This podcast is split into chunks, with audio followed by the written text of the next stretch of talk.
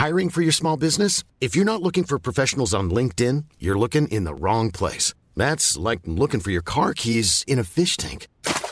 LinkedIn helps you hire professionals you can't find anywhere else, even those who aren't actively searching for a new job but might be open to the perfect role. In a given month, over 70% of LinkedIn users don't even visit other leading job sites. So start looking in the right place. With LinkedIn, you can hire professionals like a professional. Post your free job on linkedin.com slash people today. Pues buenas tardes amigos, pues aquí eh, nuevamente con ustedes en un nuevo capítulo de Doctor al Cuadrado. Eh, y en esta ocasión tenemos a un invitado súper especial. Tengo el honor de, decirles que fue mi maestro de urgencias. ¿Te acuerdas? Ahí en, en aquellos 2013 en, en, mi internado y tú en tu R2 de especialidad, el doctor Enrique Barrera López. ¿Cómo estás, amigo? Muy bien, muy bien, Muchas gracias por la, por la invitación. Me da mucho gusto saludarte. Igual ya tenía muy buen rato que no nos veíamos y aunque sea por acá. Ya tenemos mucho, mucho tiempo sin, sin, sin hablar, yo creo que a menos unos siete años, sí.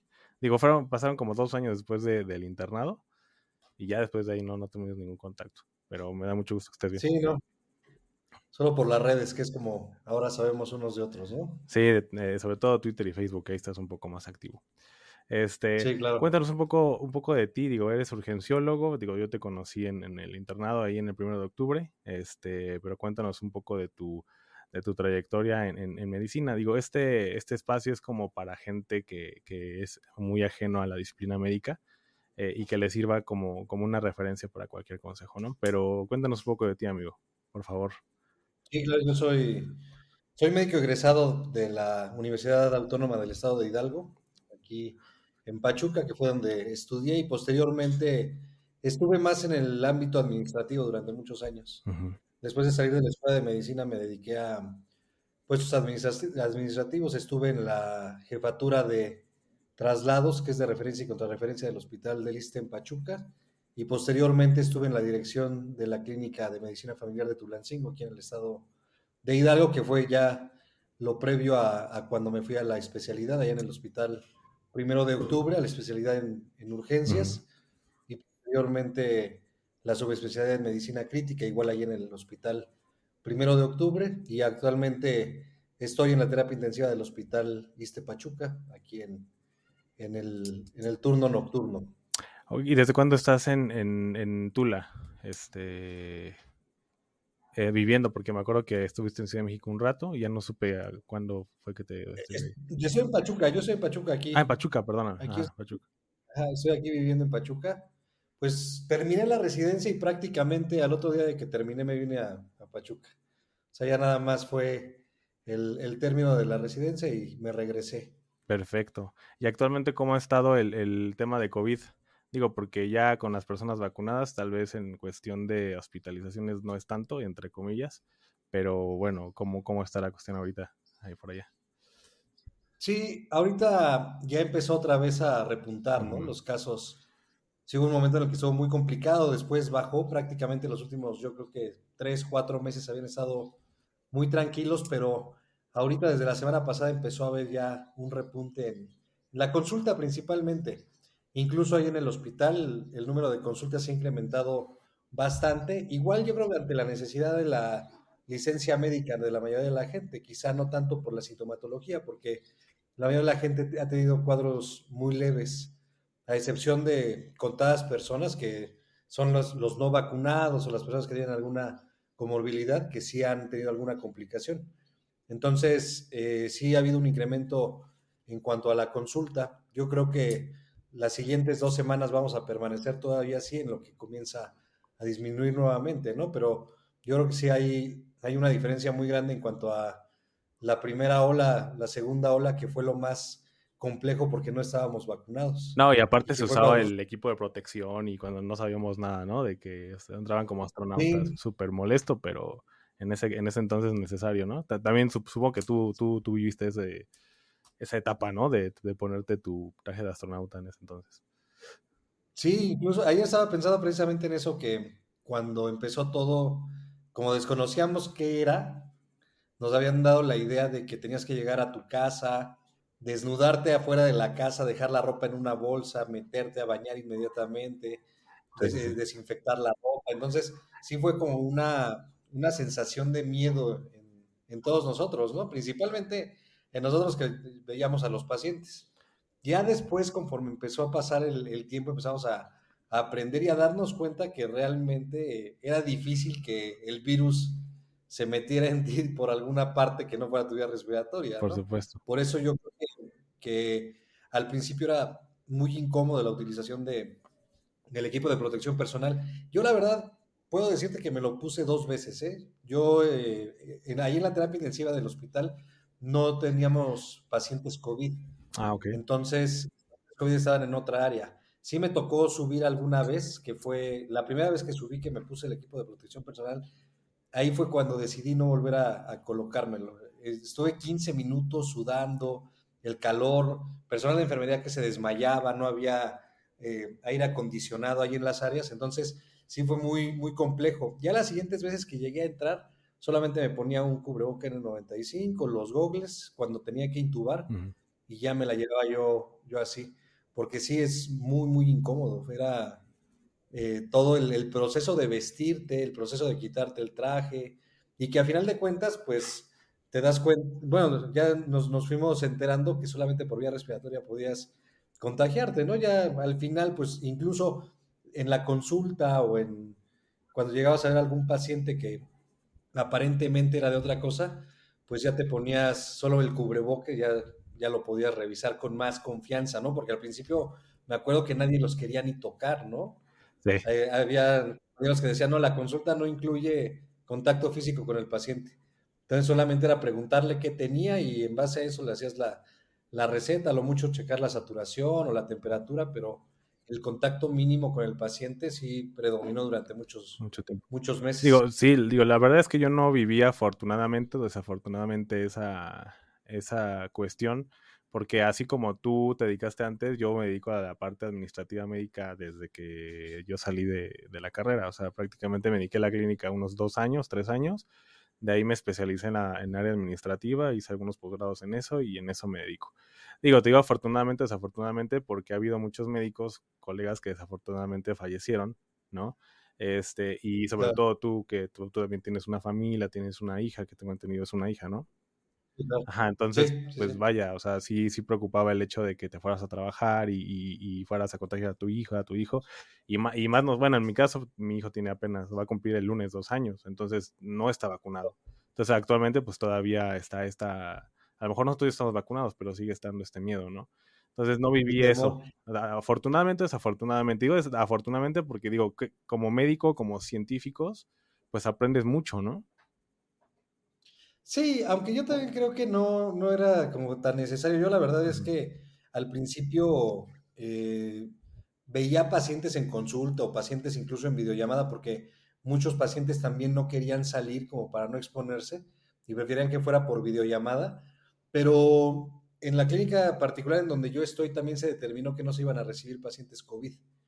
Que siempre llegaban, ¿no? Porque había muchos pacientes que llegaban por alguna otra causa y cuando les hacías la prueba o cuando hacías la tomografía o los revisabas y veías que estaban desaturando, te dabas cuenta que, estaban con, neumonía o que tenían algún síntoma respiratorio. Entonces, eh, se referían a algún lugar en donde sí se aceptaran pacientes COVID. Entonces, realmente nunca me dediqué como tal a, perdón, como tal a, a eso, a excepción de ya los últimos meses, cuando ya disminuyó el, el caos, ya la consulta sí no tuve problema porque muchas personas preguntaban si había que ir a la clínica a la consulta y yo ya no tuve problema en recibirlos.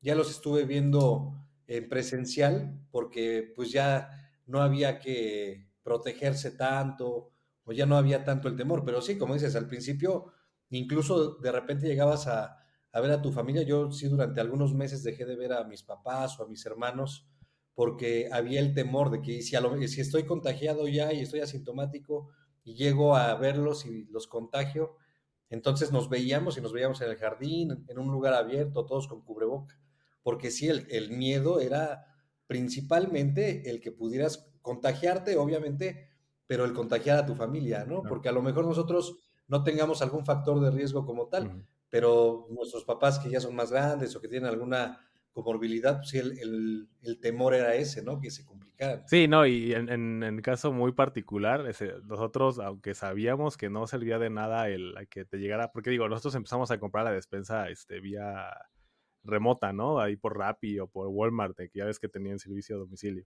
Este, nosotros ya sabíamos que no servía, pero para ni madre el, hecho de que agarraras el pan bimbo casi casi y, lo rociaras de alcohol.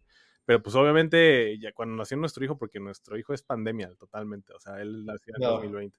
Entonces el miedo era precisamente de que a mí me vale gorro, o sea, yo lo voy a hacer, aunque sea médico y sé que no sirve para nada, pero yo lo voy a hacer. O sea, de verdad el miedo era tal en 2020, cuando empezamos con la pandemia, que, que te veías como anticientífico o muy oscurantista, ¿no? En hacer cosas que no, que no valían la pena.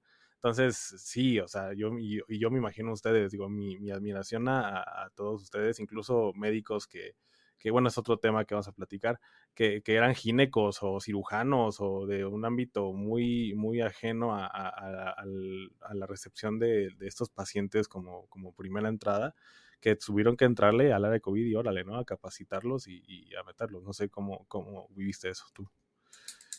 Sí, incluso al principio cuando andabas consiguiendo gel en todos lados, Lysol o cualquier producto de limpieza, que yo me acuerdo, tengo Lysol ahí nuevos porque nunca los, los llegué a abrir, ya al final, sí hubo un momento en el que me, encerré, eh, porque coincidió que en ese momento, cuando cerraron todo, tuve un problema con mi carro y, pues, no tenía hacia dónde salir, la clínica está muy cerca, me iba caminando, no tenía, no tenía que tener mayor contacto hacia otros lugares.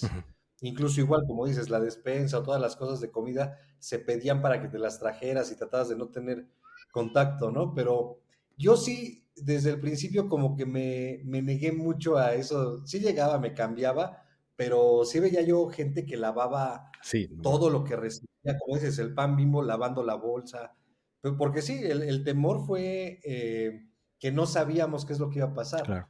Aparte, yo empecé a hablar con algunos amigos que estaban en otros países que ya estaban en una fase mucho más adelantada y lo que te platicaban era pues que sí había muchos muertos, que pasaban los camiones, específicamente en Italia una compañía nos platicaba que pasaban los, los camiones con las cajas eh, de los fallecidos para poder sacarlos de los pueblos, que no podían salir a la calle, que los multaban.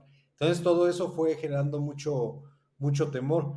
Ya conforme empezó a pasar el tiempo que fuimos acostumbrándonos, pues ya, ya cambió todo, ¿no? Pero sí, al principio, digo, yo creo que todos compramos gel, el sobreprecio de todos los artículos de, limpieza, las toallas para sanitizar, todo, todo era la gente que fue a comprar el papel de baño al, al, al, O sea, realmente fue hay cosas que de repente rayan en lo, en lo ilógico, pero el miedo hace que la gente tome ese tipo de acciones, ¿no? Sí, por supuesto. Y incluso también como, como médicos, digo, uno habla de, del, del, del, alcohol o de que rociar el, el pan mismo, ¿no? Pero incluso también nos daba coraje, o al menos de, a mí, coraje, perdón, a, menos a mí que había médicos que incluso recetaban cosas que no eran, ¿no?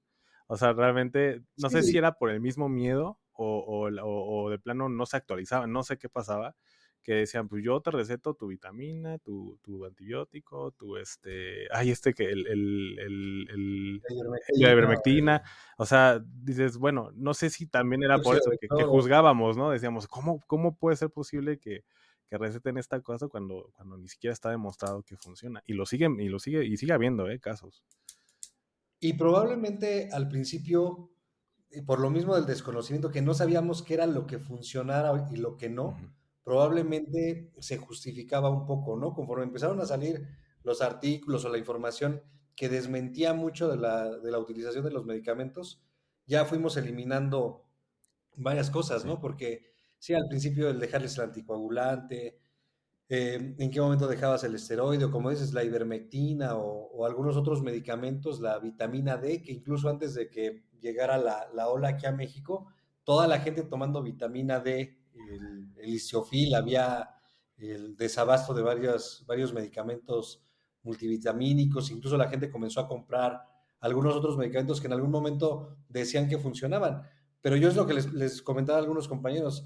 Probablemente hubo tres personas que se enfermaron y las tres personas agarraron una coca, se la tomaron y salieron bien. Y, por esa razón, entonces yo pienso que esa fue la causa por la que yo me curé, ¿no? Y lo mismo pasó con los medicamentos, porque se utilizaron medicamentos que ni siquiera tenían alguna relación, pero pues alguien le fue bien tomándolo y no fue eh, precisamente el efecto del medicamento, fue su cuerpo que no tenía mayor riesgo y que tuvo la posibilidad de, salir de la enfermedad.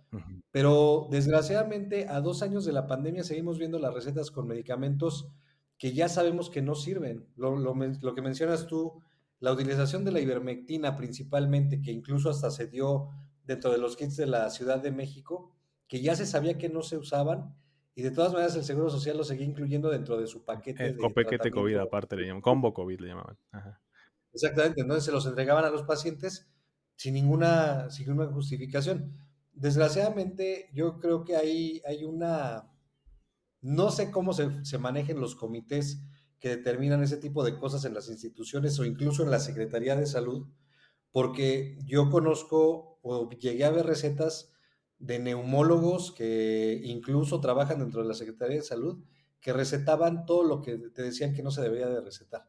Entonces, no sé cómo llegan a, ese consenso, pero pues lo malo también es que la gente no está dispuesta a cambiar lo que cree. Si yo empecé a dar ivermectina desde el día uno y a lo mejor a mis pacientes les fue eventualmente bien, mi idea es que sí les funcionó.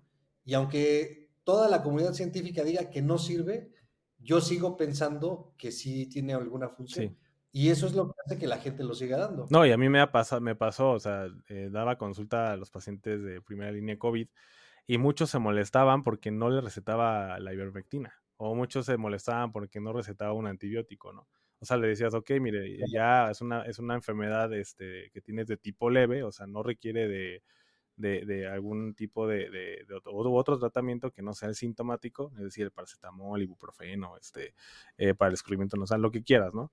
Este, y la gente se enojaba y, incluso me llegaron a decir, eres muy mal médico porque no me estás recetando la ivermectina, no me estás recetando la vitamina, la vitamina D y no me estás recetando porque a mi primo le recetaron la ivermectina y el ciprofloxacino, aparte, ¿no? Una quinolona. Este, eh, entonces, y se curó. Digo, bueno, es que no lo curó el, antibiótico, lo, curó su sistema inmune, señora. Pero bueno, usted tiene todo derecho a, a, una segunda opinión y, si no le gusta, adelante, no pasa nada. Pero, pero vaya, o sea, sí, sí afecta mucho esta, esta creo yo, eh, pues no sé, filosofía o el, el, del, del, Instituto de, Mexicano del Seguro Social que siguen estos dando estos combos, porque precisamente la referencia de la gente era el IMSS, la mayoría de las veces, o, y, y muy pocas veces la de las farmacias también, porque digo, sabemos ahí que es un tema de que, ¿qué crees? Que tengo ivermectina, sácala, ¿no? Entonces, ahí era el, era el mero, el pretexto para sacar ivermectina. Momento Exactamente. Entonces, sí es un tema muy, muy cañón. O sea, la neta es que, este, eh, repito, yo, yo a ustedes, yo imagino que los problemas que han enfrentado, no solo de salud, sino de este tipo de, pues vaya, no me gusta decirlo así, pero es así, es ignorancia de la gente y, y también ignorancia por parte de, de algunos del gremio médico, ¿no? Y yo creo que es algo que te enfrentas todos los días. O sea, el, problema del desconocimiento o del exceso de información que puede llegar a tener la gente tanto en redes sociales o en cualquier eh, página de internet, eso eh, genera que se pongan en contra de ti. Sí. Porque alguien ya llegó y ya lo leyó y te llegan exigiendo el tratamiento que ellos ya vieron en internet, ¿no? O ya llegan habiéndose tomado lo que ellos leyeron en internet, llegan con mayor complicación y ya ahí te ponen también en, un problema porque ahora ya la responsabilidad va a ser tuya. Sí. Pero como dices, no nada más es el paciente, también los médicos. Eh, yo siempre he dicho que eh, se romantiza mucho y a veces como médicos quieres eh, defender a las personas que están ahí a un lado, ¿no? Y, y, te das cuenta que hay gente que lo hace de o sea, no por, no actualizarse o por el desconocimiento. Yo creo que en, este momento es tan fácil acceder a la información que en verdad es muy sencillo poder actualizarte al menos en el tema que está más de moda, ¿no? Entras y hay suficientes artículos o suficiente, incluso hasta un video que te pueda hacer algún otro médico en donde te explica las, las cosas, pero hay una negación a cambiar la forma de pensar. Justo ahorita, hace, hace unas horas estaba viendo una paciente que eh, llegó con hipotiroidismo y el, el, médico le dio tratamiento. Su cardiólogo le dio tratamiento, le dejó el, el, medicamento, fue con alguien más y le dijo, no, ese tratamiento está mal y le dejó medicamento para hipertiroidismo. Entonces, la paciente llegó con muchos síntomas porque el médico que fue a ver pues, le dijo que tenía que cambiar el, fármaco. Entonces, es la, la ignorancia también del, del, médico, ¿no? O también la falta de humildad de decir, no es el área que me compete a mí, mejor se la voy a mandar a alguien para que le ayude más, pero bueno, hay veces que por no perder esa consulta, pues no lo dices, ¿no? A mí hay, veces que llega un paciente, alguna paciente y me dice, oye, vengo porque tengo una bolita en un seno y me dijeron que puede ser cáncer, entonces vengo a que me revise. Señora, no es a lo que yo me dedico, no es que no la pueda ver, o sea, le voy a mentir. Eh, voy a, decirle que tiene alguna otra cosa por cobrarle la consulta, le voy a dar algún medicamento que sé que no le va a servir y después va a tener que pedir otra opinión. Entonces no tiene caso, mejor vaya con tal persona o con tal especialista para que le dé, pues obviamente el tratamiento y mejor páguele la consulta a esa persona. Sí, claro. Pero que, cometemos ahí el, el, error nosotros. Sí, sí, definitivamente. Y hablando de, culpas, de, que de hecho ya tenemos este tema pendiente de platicarlo. Este, ¿cómo, ¿Cómo ves la cuestión de, de los pagos hacia los médicos, no? Este, ya ves que habíamos dicho que muchas veces la, la, culpa la tiene el médico. O sea, bueno, no muchas veces, yo creo que la gran mayoría de las veces la, la forma en la que cobra el médico porque muchos médicos o muchos colegas no saben, no saben cobrar. O sea, de veras les da pena, les da pena este, eh, ¿cómo se dice? Decir, ¿sabe qué, señora? Vine a su casa, una consulta a domicilio, le puse una, este, una solución intravenosa, van a ser 1.800 pesos. No, o sea, para ellos es alarmante decir eso o, de miedo. Este, ¿tú, ¿Tú cuál crees que sea como la, la, el factor eh, o la causa de que, de que a los médicos ya desde hace mucho tiempo nos han, nos han, eh, ¿cuál es la palabra? Nos han, este, mm, pues sí, menospreciado en la cuestión de, de, nuestra profesión y, y, por consiguiente del pago, ¿no? O sea, hay muchos médicos que de plano, digo, mm, afortunadamente no, no es mi caso, soy muy agradecido, pero, pero veo muchas personas que están sufriendo de esa cuestión cuando de verdad su trabajo lo amerita. ¿Tú cómo ves esa parte, amigo? Yo creo que es algo cultural, porque desde siempre te han o a la gente le han metido la idea de que el médico es una persona altruista, ¿no? Culturalmente eso es. Incluso hasta cuando mencionan mucho, siempre los pacientes, la bandera con la que se defienden es el juramento hipocrático, que la verdad no me acuerdo ni, ni qué dice. Creo que cuando terminé medicina me dieron una hoja que honestamente creo que ni la leí, pero la bandera es esa. Y siempre te ponen o culturalmente el médico es el, bueno, el médico es el pobre, el médico es el que te, te va a ayudar independientemente de cualquier remuneración económica, ¿no? Entonces, yo creo que, que, culturalmente el paciente tiene esa idea. Y al mismo tiempo, el que te hayan, eh, hecho creer eso a la gente, también te lo hace creer a ti como médico. Entonces, cuando tú sales de la carrera de medicina, hay veces, o la mayoría de las veces sales con esa idea de que es que yo estoy para ayudar. Pues sí, pero cuando tú vas a pagar el agua o cuando vas a pagar tu factura del celular, no te dicen, a ver, préstame su cédula profesional y si es médico le voy a cobrar la sí, Claro. Pues obviamente no. Al final de cuentas es un trabajo, es una profesión, sí tiene una gran carga humanista porque necesitas eh, congeniar con la gente, ¿no? Congeniar con las personas con, tus pacientes. Necesitas tú el, poder empatizar para poder darle un mejor manejo, un mejor tratamiento, para también entenderlo y ponerte en tus zapatos, porque yo creo que eso es algo muy importante, pero también es algo que va a generar una, ganancia. Tú lo dices ahorita, eh, cuando tú sales de la escuela no sabes cobrar. Nunca te dicen cuánto se cobra una consulta, cuánto cuesta una revisión, una aplicación de alguna de alguna, algún medicamento, una inyección, no sé, cualquier tipo de procedimiento. Ya conforme empieza a pasar el tiempo, empiezas a, saber, ah, bueno, es que acá cobran tanto, acá cobran tanto. Ya tú podrás ver igual hacia qué público o hacia qué tipo de, de, gente se va a dirigir tu servicio, ¿no? Porque a lo mejor el lugar en donde esté tu consultorio va a ser un lugar en el que no vas a cobrar mil pesos la consulta. Que a lo mejor en ese lugar vas a cobrar 200, 300 pesos o 100 pesos. Yo, yo no, no estoy tan en, en contra de, eh, de que cobres a lo mejor 100 pesos y que digan, oye, es que las uñas cuestan 500. Pues sí, pero a lo mejor la de las uñas está en una plaza en donde el poder adquisitivo de la gente que visite esa plaza lo puede pagar. Yo estoy en una colonia en la que la gente no tiene tanto para pagar la consulta, pero pues eh, obviamente a lo mejor no se la voy a regalar, pero voy a ajustarme al poder adquisitivo de esas personas. Entonces yo creo que, que sí son varios los factores que se tienen que analizar ahí, ¿no? Para saber cuánto es lo que vas a cobrar. Sí, por Pero sí te meten la idea de que no, este, no cobres muy caro, pero, pero así como hay gente que le da miedo, hay gente a la que no le importa y que eventualmente, independientemente de la calidad del servicio que te dé, te cobra, eh, no sé, ahí sí hay algo excesivo.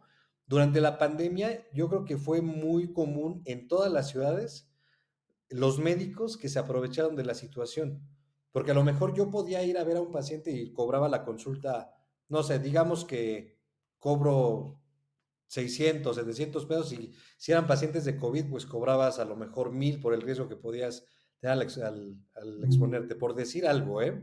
O sea, no, no digo que, sea otra cosa, pero, pero había veces, yo sé de, médicos que cobraban 25 mil pesos la visita.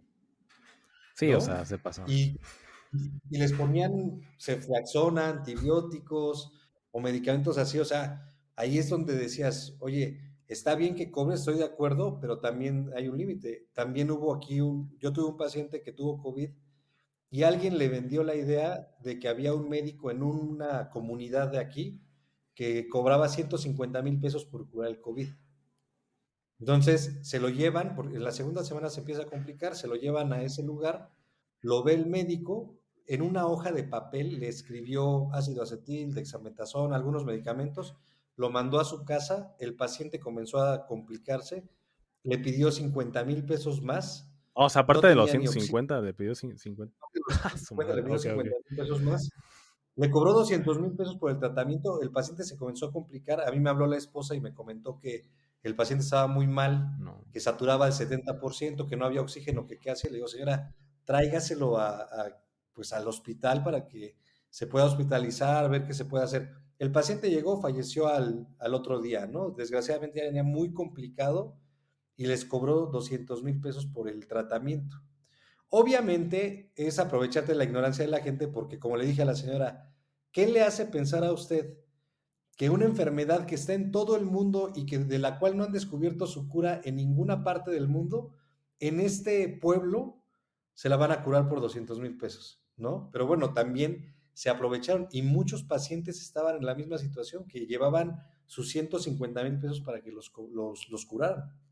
No, o sea, es la, otra parte de la moneda, ¿no? Mucho, muchas veces vemos este, esta parte que digo, no, pues es que no nos pagan bien, pero también existe la, la otra parte, ¿no? La de los médicos que, que, que se aprovechan de, del, pues este, del sufrimiento de la gente. O sea, si a mí, por ejemplo, y toco madera, que mi, mi esposa o mi hijo se enferma, bueno, pues tú ves cómo le haces sin ser médico, para que, para que se cure y, digo, la verdad es que sí se me hace muy, muy mala onda de esa parte. No sabía que, que, había médicos de esos, digo, la verdad no, nunca escuché y hasta que me estás diciendo está muy cañón, muy, muy cañón.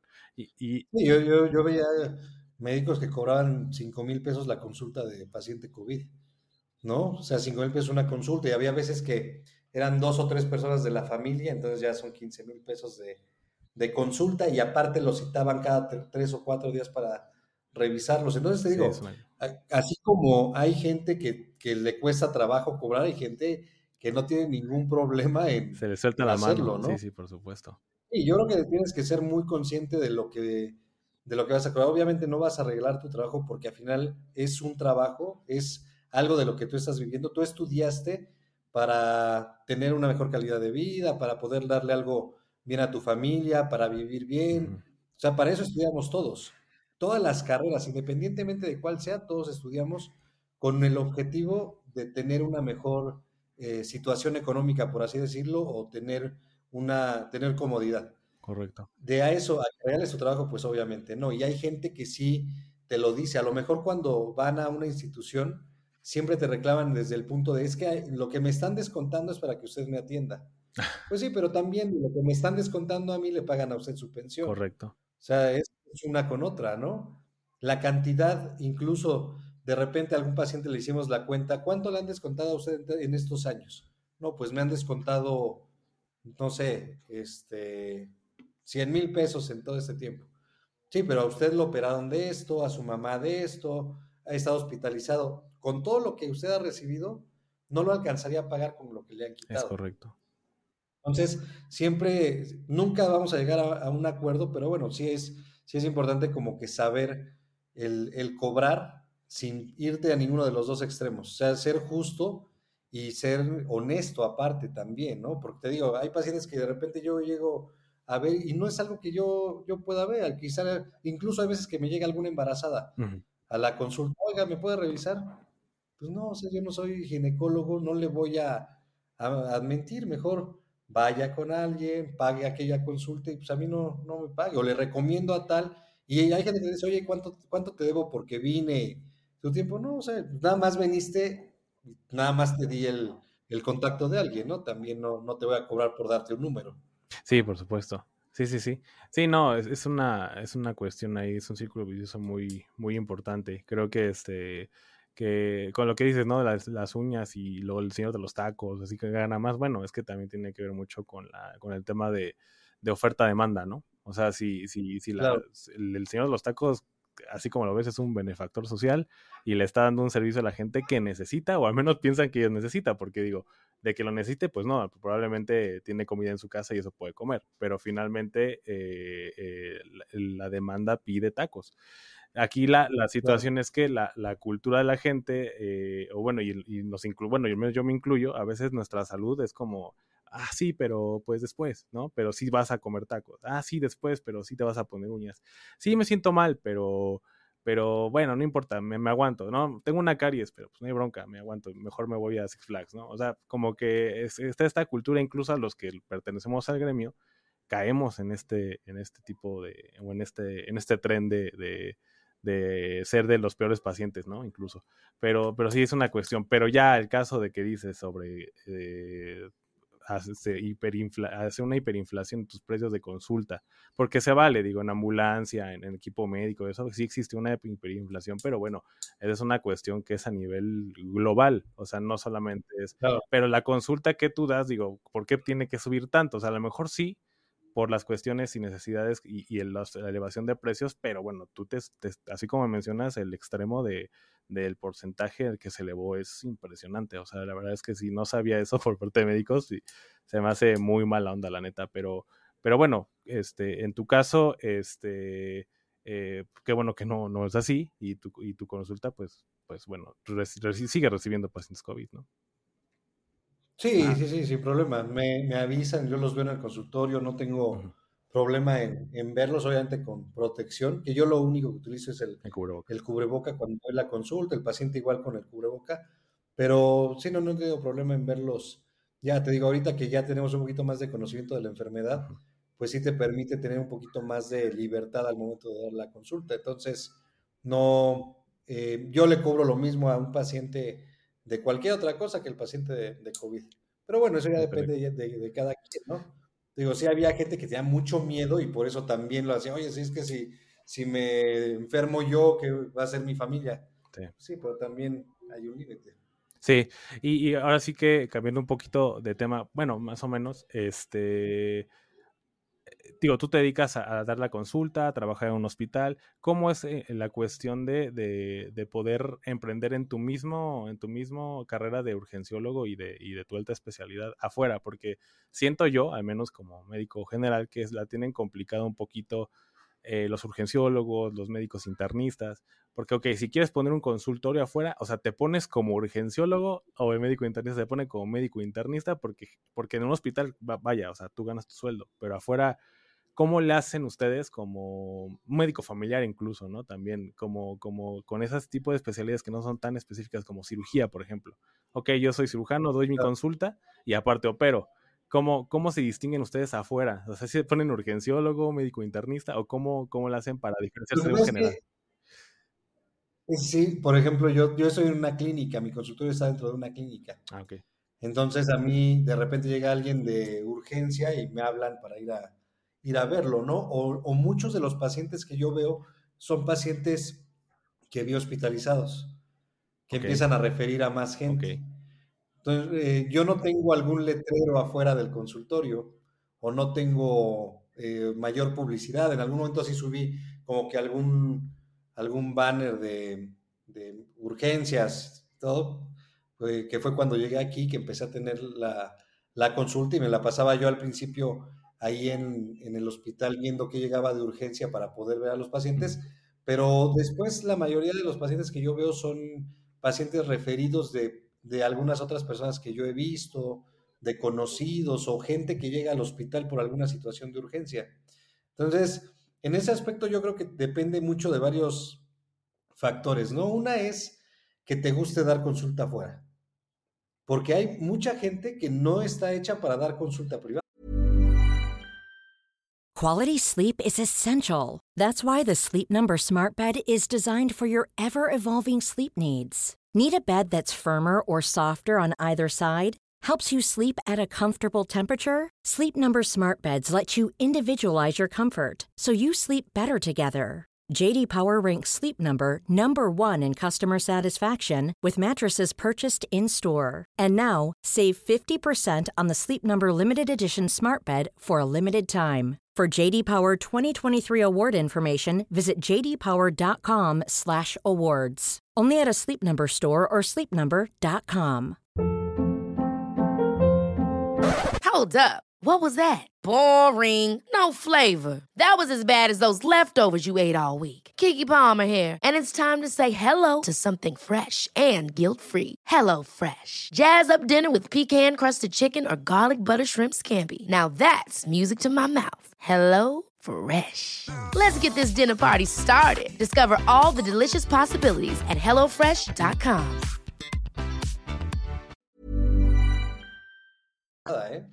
Hay gente que está muy bien en la institución y que no ve un solo paciente por fuera, y, e independientemente de la especialidad. Yo conozco ginecólogos que no dan consulta privada, solamente dan consulta en la institución. Entonces yo creo que sí depende de que te guste el, el ámbito extra institucional.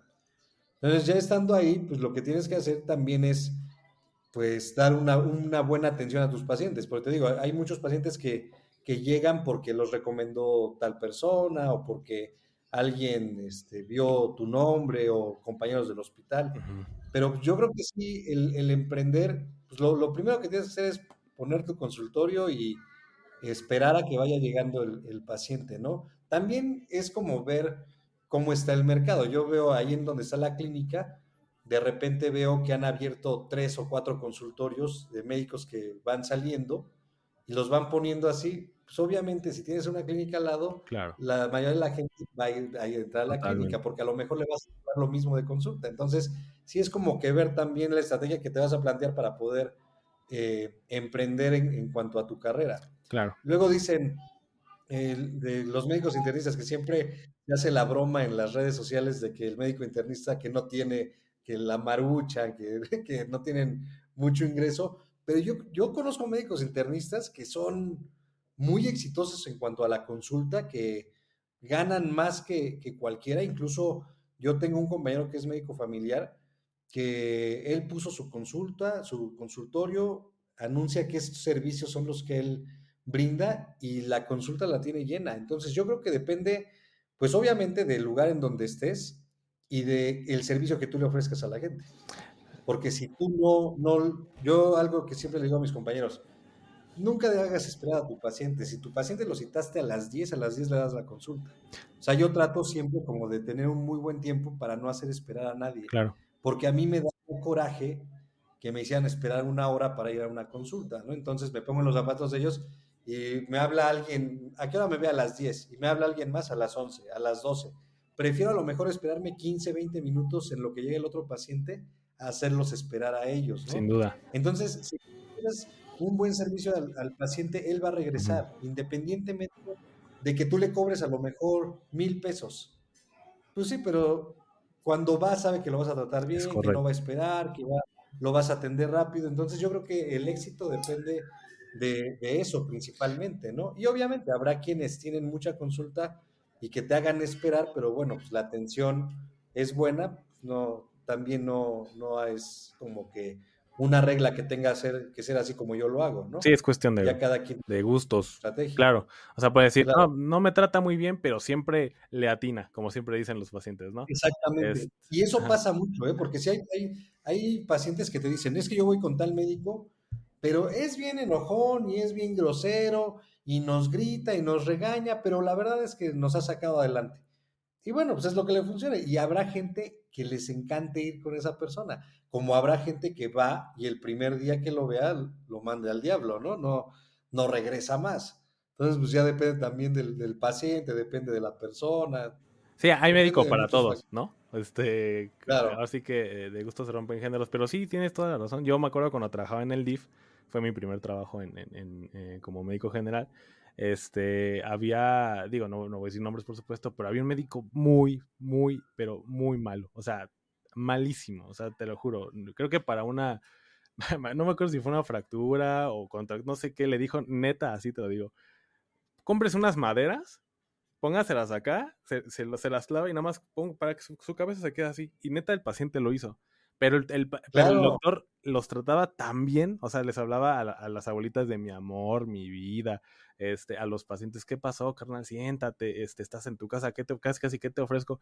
Y eso, eso lo, lo tenía en el top de consultas, o sea, habiendo médicos de mucha experiencia ya en el DIF, en la institución, este, era increíble cómo les ganaba en, en, en, en la demanda, o sea, está muy cañón, pero la verdad es que su clave o sea, evidentemente no era su, su, su sapienza o su, conocimiento, pero sí era, era el, cómo trataba a la gente. Sí, sí, sí. Y, hay, y yo siento que tiene que ver más eso que, que, que el que sepas. bueno, no sé, no tengo la estadística, por supuesto, pero yo puedo apostar a que si tú tratas bien a, los, a los pacientes o en general a la gente, no importa tanto lo demás. Por supuesto importa, porque digo, también si recetas, recetas algo que no, digo, puedes matar a alguien. pero exactamente, ¿no? O sea, tiene un niño de, un niño de meses y la receta es una aminoglucosa y una amicacin, pues no, ¿no? Pero a lo que voy es que eh, a lo que voy es que sí tiene mucho que ver el trato. O sea, y yo creo que es casi tipo como nuestro presidente, 90% trato y 10%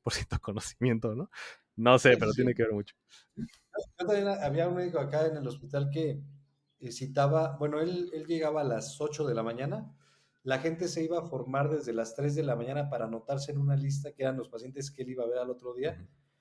Y él llegaba a las 8, pasaba a 3, 4, los veía, se iba a desayunar, regresaba a las 12, veía otros 3, y la gente se terminaba yendo a las 3 de la mañana del otro día, porque él iba así. Pero los trataba bastante bien. A mí me tocó ver que cada paciente llegaba, llegaba con un regalo, una corbata, con un guajolote. Una vez estaba amarrado el guajolote ahí porque se lo llevó el paciente. Y alguna vez los pacientes se fueron a quejar este, a la dirección para que, o sea, porque no llega tarde, se va, estamos esperando 12 horas y, y no nos atiende. Fueron y se quejaron, lo sancionan y lo quitan. La gente fue a cerrar la calle para que lo regresaran.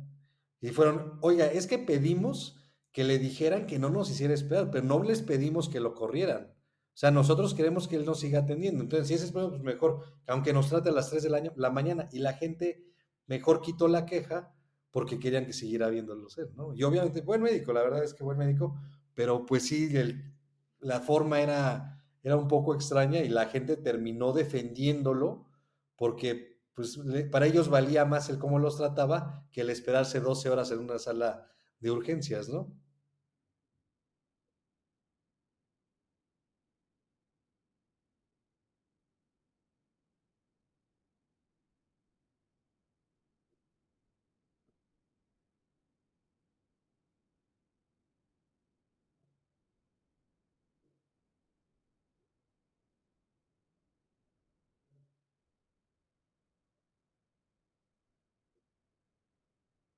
Claro.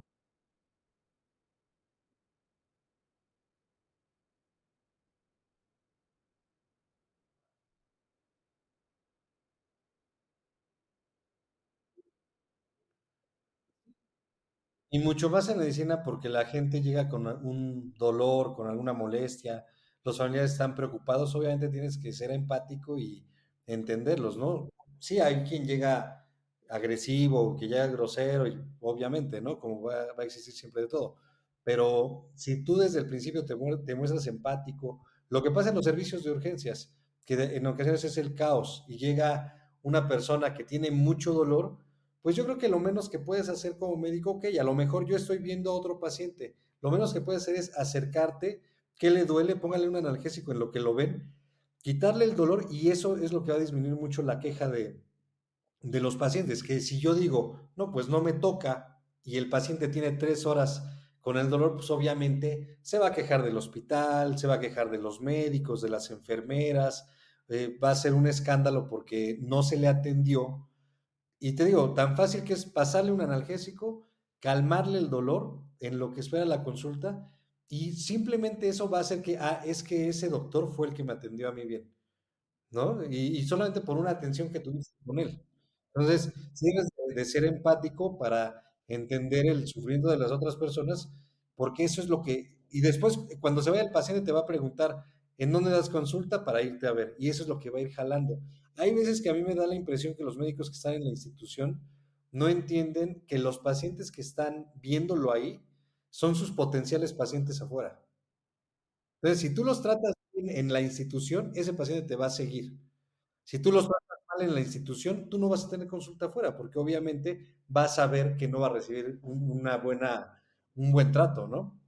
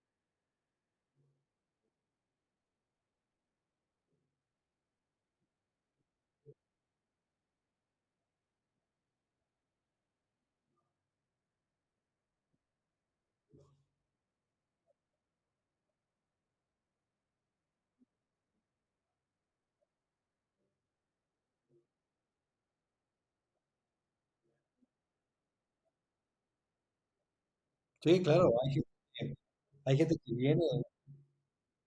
Sí, yo, yo de repente he tenido, alguna vez tuve una, una paciente, un paciente que le fue bien, este, empecé a ver a su familia y alguna vez me hablaron, oiga, doctor, es que queremos traer a mi hermana para que la vea y le digo, sí, tráigala, si gusta en una hora nos vemos ahí. No, doctor, es que ella vive en Morelia.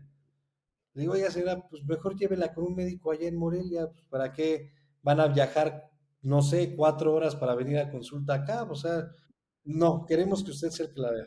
Bueno, ya llegó al otro día, ya la, la vi, sí traía, era una, una este, persona que traía un absceso eh, abdominal que llevaba tres meses en tratamiento, si no se habían dado cuenta que era un, un absceso, ¿no? Y ya llegó acá y se resolvió bien. Y, y, la familia de esos pacientes, luego vienen, hay veces que me hablan, doctor, es que va a venir mi familiar de Estados Unidos, pero queremos que lo revise bueno, pues ya lo, reviso. Y a veces que solamente es alguna situación mínima, ¿no? Pero cuando la persona te tiene confianza, no se va a mover de ahí. Cuando tú lo trataste bien, tú le respondiste, le, explicaste, porque ese también es un error, ¿no? El, decir, el explicarles de una forma en la que el paciente no entiende, pues obviamente le genera mucho más dudas. Si tú le, te tomas el tiempo de explicarles, le haces un dibujo, le dices, ah, mire, así está, yo hay veces que tengo mis dibujos que ya cuando los vuelvo a ver me doy cuenta que no se parecen en nada a lo que quise, quise decirle al paciente, pero el paciente se va súper contento, ¿no? Porque dice, ah, es que ya llevaba tres veces que iba a consulta y nadie me había explicado y ahora ya lo entendí. Entonces yo creo que eso es lo que tienes que hacerle, ¿no? Y hay veces que puedes ir de malas a la consulta, pero pues la persona que está ahí enfrente es la que menos culpa tiene. Sí, exactamente. Hay días que yo me hablan que no quiero dar consulta, que tengo flojera, digo, bueno, o sea, ya voy, tienes que tratarlo bien porque pues, al final de cuentas ese paciente es una cadena.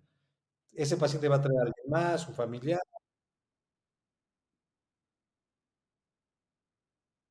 Claro.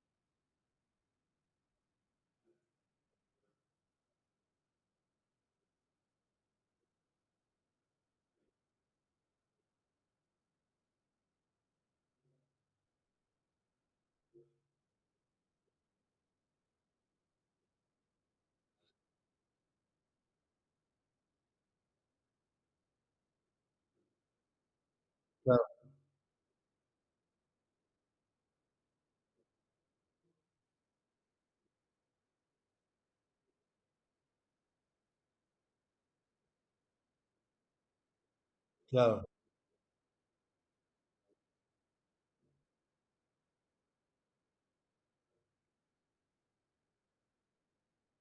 Claro. Sí, tienes que, que. Y, y hay veces que te encuentras a pacientes en el otro extremo.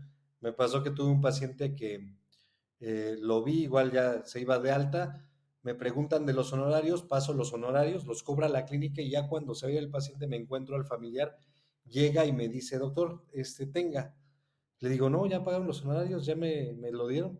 Dice, no, no, doctor, esto es en agradecimiento de toda mi familia es, independientemente de lo que usted nos cobró, le queremos dar esta cantidad solamente como agradecimiento. Entonces hay, hay personas que obviamente también son el otro, la otra cara de la moneda, ¿no? No, no generalizas cuando dices que alguien no te quiere pagar. Así también hay pacientes que de repente son espléndidos y, agradecen que les hayas, eh, incluso, no sé, no tanto salvado la vida, que les hayas atendido nada más bien, ¿no? Porque hay muchos pacientes que te llevan algún detalle, no sé, que te llevan un, regalo o algo. Hay, hay pacientes que venden fruta y me llevan fruta. Y pues eso también está padre, no es, no es, eh, ya pagó la consulta, pero aparte te están eh, agradeciendo de una forma que para ellos significa más que haberte pagado los honorarios.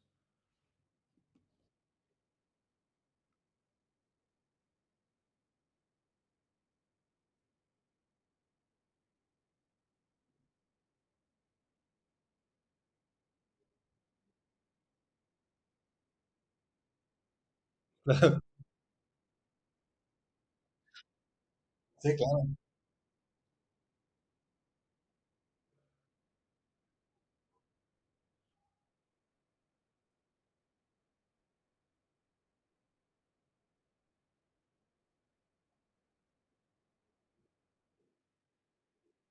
Pero, pero administrativo te permite mucho el, el tener contacto con la gente, ¿no? Yo cuando estaba en la, en la dirección de, de la clínica, si bien era un puesto administrativo, yo daba consulta, de repente había gente que se quedaba sin consulta, sin medicamento, yo les decía, pues pásenmelo, yo también veo pacientes, ¿no? O sea, no es como que ya me senté aquí, ya se me olvidó cómo dar consulta, incluso había veces que alguno de los médicos de la consulta de medicina familiar llegaba a faltar y en lugar de generar un problema con los pacientes o que no se les atendiera, pedía yo un recetario, agarraba mis setos, me iba a dar la consulta yo.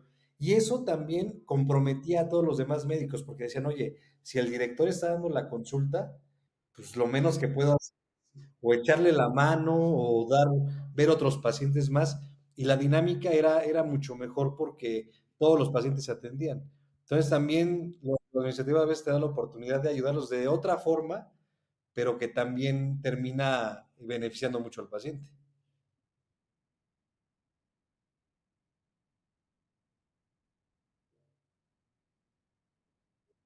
Claro.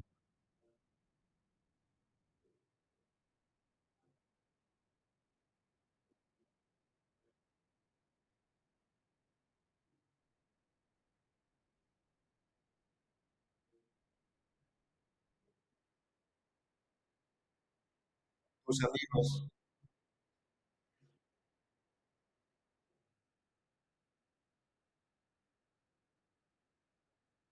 Claro. Sí, claro.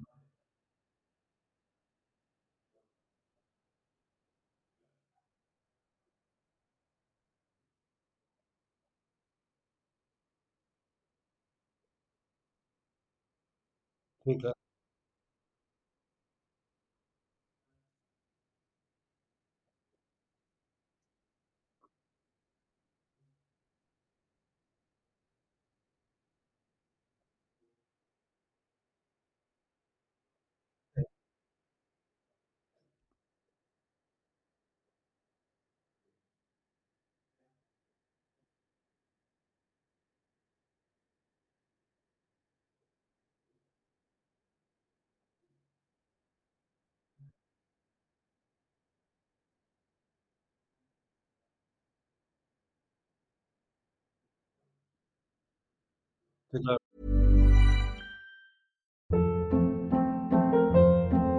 Hold up. What was that? Boring. No flavor. That was as bad as those leftovers you ate all week. Kiki Palmer here, and it's time to say hello to something fresh and guilt-free. Hello Fresh. Jazz up dinner with pecan-crusted chicken or garlic butter shrimp scampi. Now that's music to my mouth. Hello Fresh. Let's get this dinner party started. Discover all the delicious possibilities at hellofresh.com.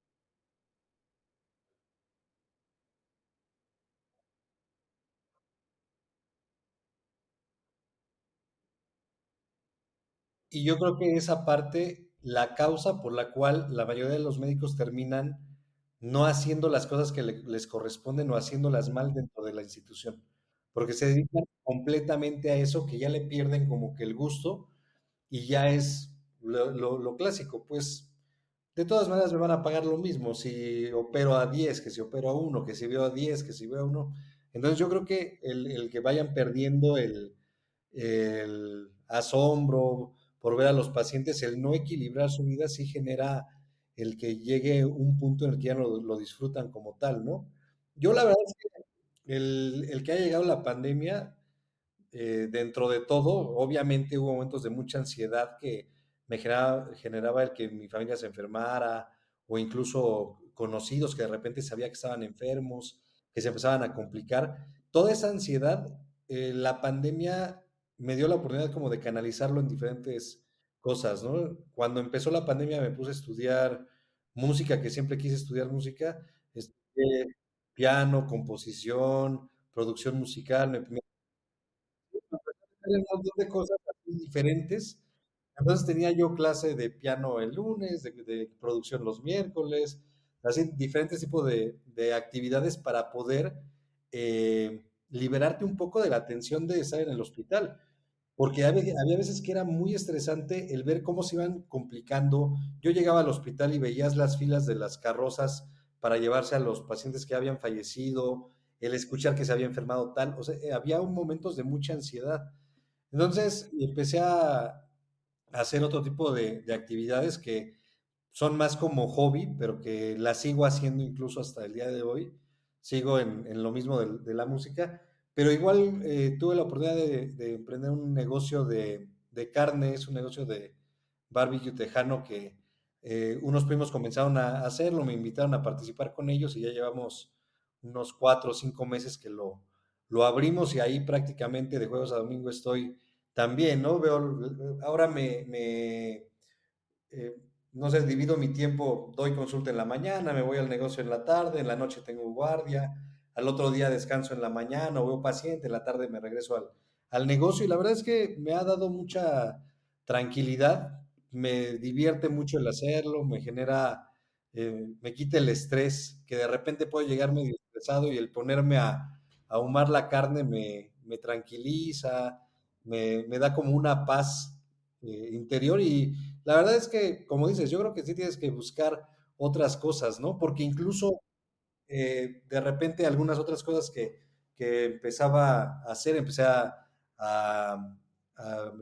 comercializar mezcal aquí en, en Pachuca igual y, y, de repente cuando me enfermé o cuando me operaron hace dos años y no tuve la preocupación de pensar, no estoy dando consulta, no estoy viendo pacientes, porque todos los días había un ingreso de cualquiera de las otras cosas que yo hacía.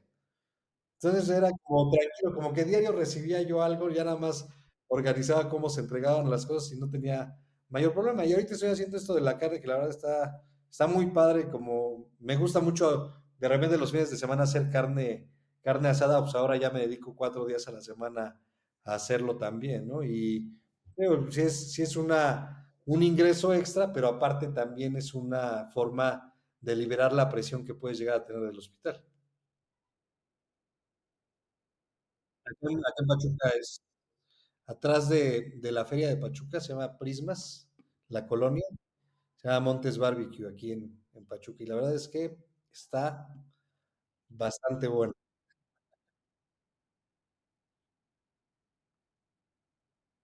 Sí. Claro.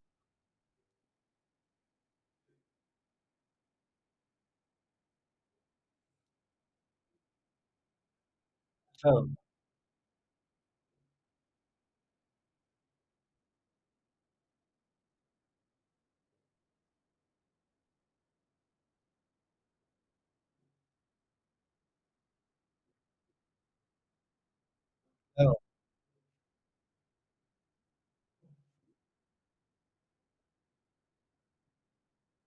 Sí.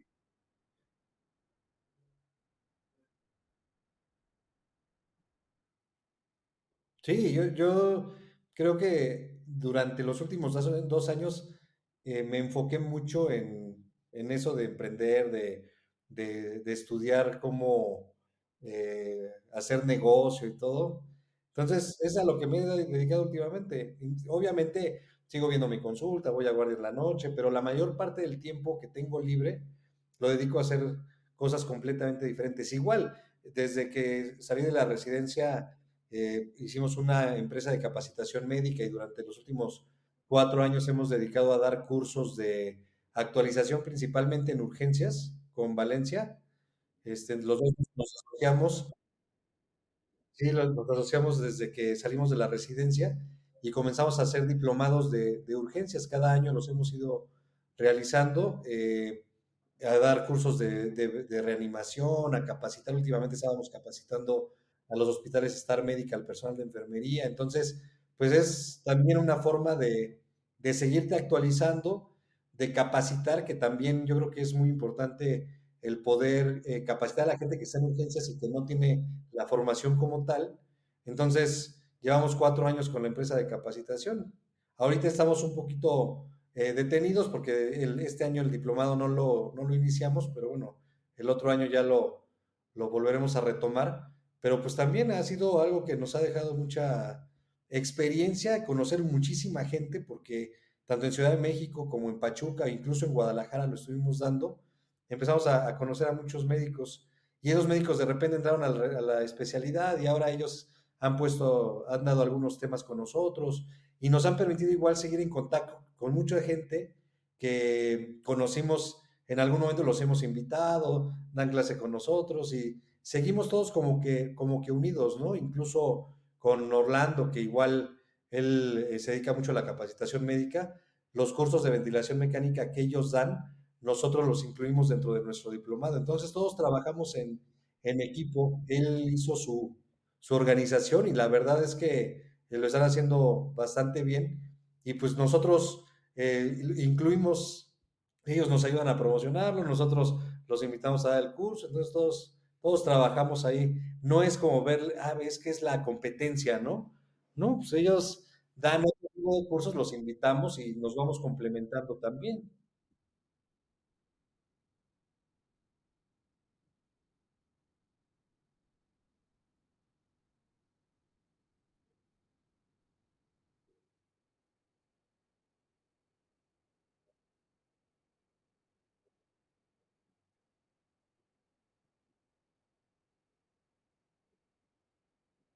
Internacionales. Sí, claro,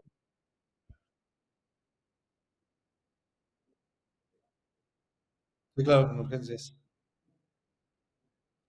Sí, y te digo, cada quien hace, o sea, ellos hacen lo de ventilación, lo de cardiovascular, nosotros hicimos lo de, lo de urgencias, y pues es como complementarnos, ¿no? O sea, ¿para qué me pongo yo, oye, mejor yo voy a dar un curso de ventilación? No, si ellos lo, lo están dando y que la verdad es que el curso lo dan bastante bien, o sea, es muy didáctico, pues en lugar de yo querer abarcar eso y querer dar un curso similar al de ellos, pues mejor le hablo a ellos que tienen la experiencia y que lo lo hacen de esa manera, ¿no? Entonces, es complementario.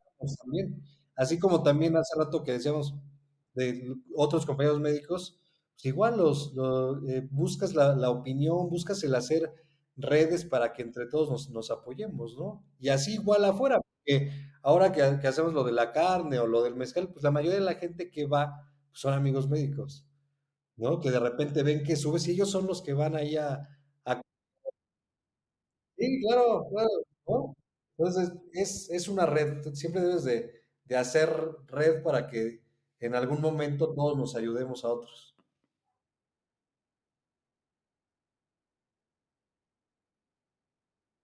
No.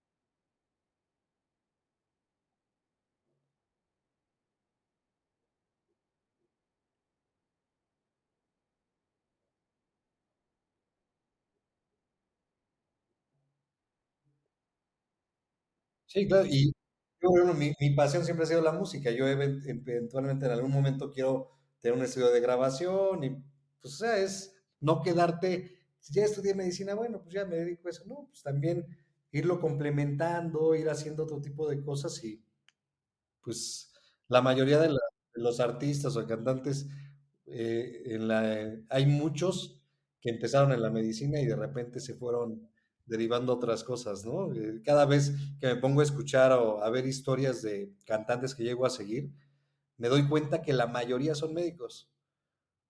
Y en algún momento, por ejemplo, Jorge Drexler, sí, Jorge Drexler, que ganó el Oscar por mejor canción en diarios de motocicleta, es otorrino. Él, es médico, en algún momento empezó a tocar y de repente conoció a Joaquín Sabina, se fue a España y se volvió famoso. ¿No? O sea, muchos, Chabelo es médico. ¿No? Sí, claro, o sea, entonces sí, como que mucha relación de lo artístico con, con la, con la salud.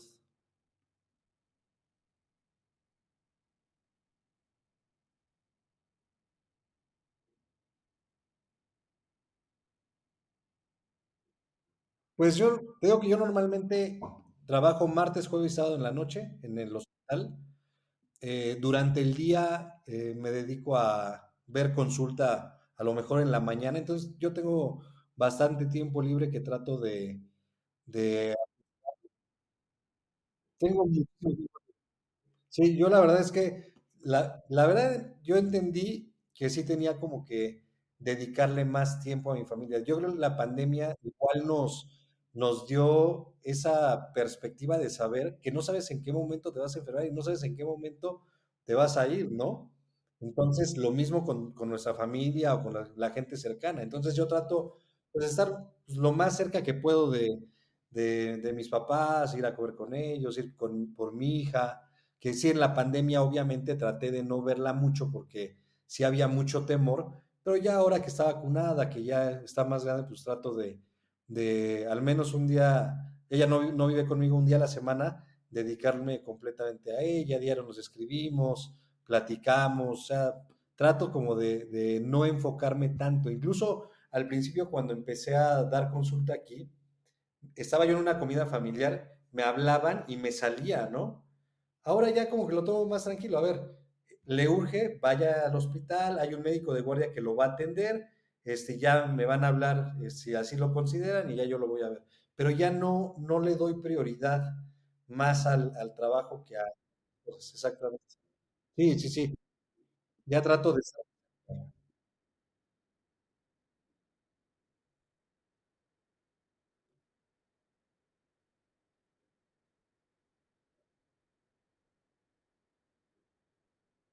Sí,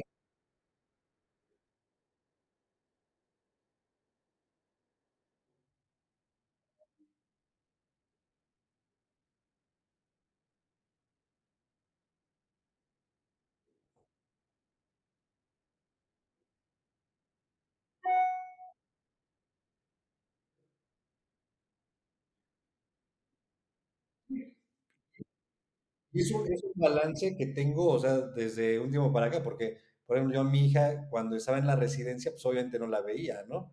Entonces, pues ya tratas, ya al salir, pues ya tratas como de, de recuperar de, cierta forma ese tiempo. Entonces sí trato de, balancearlo, o sea, no irme a los extremos. Este, sí, eh, a mí no me gusta mucho perder como que tiempo, ¿no?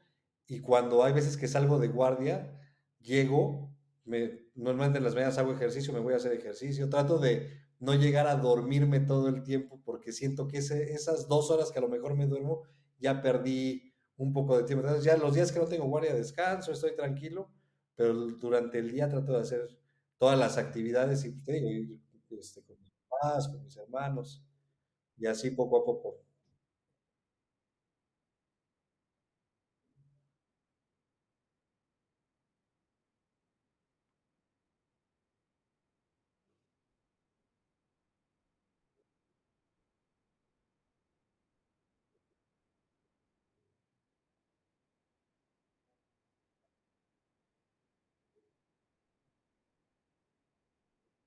Claro.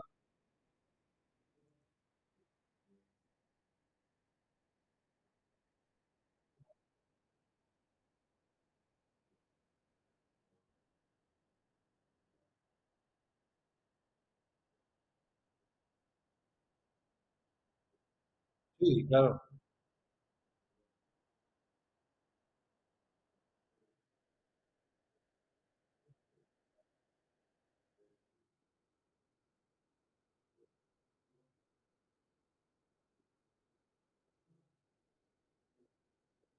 Pues nada más agradecerte, Andrés, la verdad me da mucho gusto el, el, poderte saludar. He seguido lo que has ido haciendo, ya habíamos alguna vez comentado, creo que hay una afinidad muy grande en nuestra forma de ver las cosas y nuestra forma de pensar. Me da mucho gusto lo que has ido emprendiendo, te deseo mucho éxito y ya sabes que aquí estamos en lo que este, te pueda yo apoyar con todo gusto y pues ojalá muy pronto puedas darte una vuelta por acá para echarnos una carnita.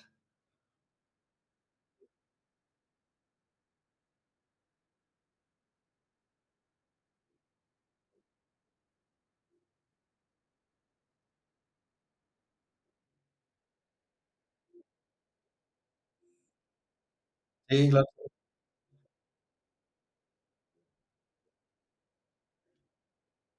Gracias, igualmente, igualmente, muchas gracias. Gracias. Bye.